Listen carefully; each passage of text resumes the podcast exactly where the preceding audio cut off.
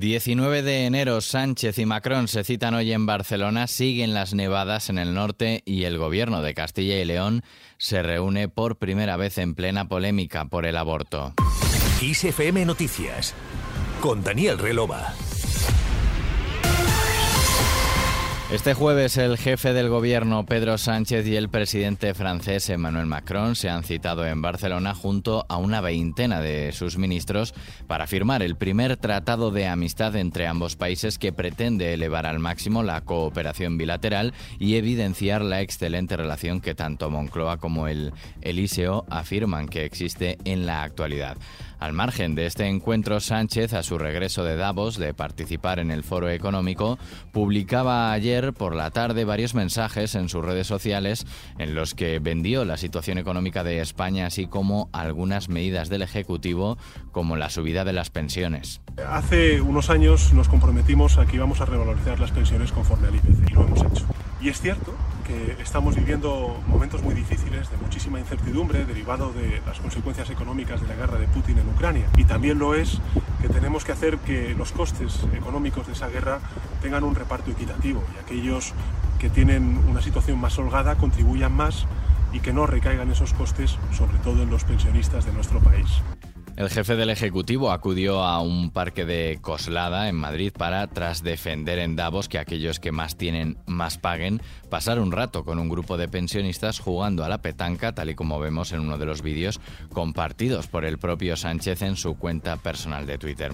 Unos vídeos que van acompañados de ese repaso a la situación económica del país facilitado por la Moncloa y que sirvió de eje del discurso del presidente en Davos de que España crece, crea empleo y en cinco meses ha reducido cinco puntos su tasa de inflación. Mientras tanto, el líder del PP, Alberto Núñez Feijó, ha asegurado que el país necesita un cambio tranquilo, por ello ha precisado que 2023 es un año clave para España, que se juega muchas cosas. Es un año clave para el Partido Popular, pero sobre todo es un año clave para los españoles. España se juega mucho. España se juega su modelo constitucional. España se juega seguir siendo una de las naciones más antiguas del mundo. España se juega volver otra vez al crecimiento económico o mantenerlos en el estancamiento económico. Se juega el optimismo de las gentes que quieren trabajar y que quieren estudiar o simplemente se juega la frivolidad en las políticas, el pasotismo en las decisiones y el que todo vaya mal aunque el objetivo sea aparentar que todo vaya bien.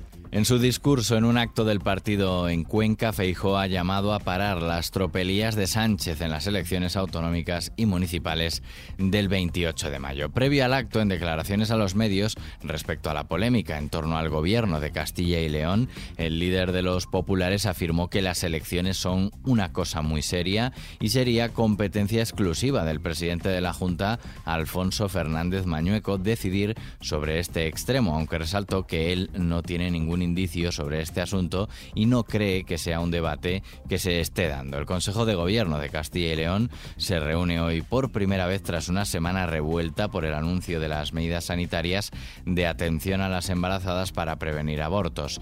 Y este jueves la ministra de Sanidad, Carolina Darias, y la directora general de la Organización Nacional de Trasplantes, Beatriz Domínguez Gil, presentarán el balance de actividad de donación y trasplantes de 2022, un año en el que se han seguido avanzando a los niveles prepandemia que mantenían a España como referente mundial. Además, médicos de familia y pediatras de Madrid se encerrarán este jueves en una sede vecinal del barrio de Manoteras para visibilizar la huelga que han retomado tras la tregua navideña y la fallida negociación con la Consejería de Sanidad y concienciar así sobre la situación crítica de la atención primaria.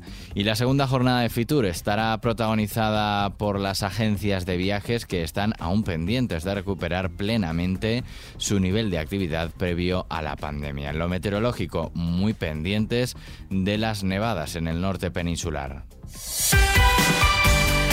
Este jueves se prevén importantes nevadas, como decimos, en el norte peninsular, con precipitaciones localmente fuertes en Galicia y el área cantábrica, así como heladas localmente fuertes en Pirineos. La cota de nieve se situará en el noroeste y sur peninsular en 800.000 metros, subiendo hasta los 1.500, en el centro y noreste peninsular entre los 500 y 700 metros, subiendo en torno a los 1.000, 1.300 metros, y en Baleares en los 700 y 1.000 metros. La península y Baleares se encontrarán bajo la acción de un flujo atlántico del noroeste que producirá en el tercio norte peninsular lluvias y chubascos generalizados, siendo localmente fuertes o persistentes en Galicia y área cantábrica. Nos vamos hablando de Dolly Parton.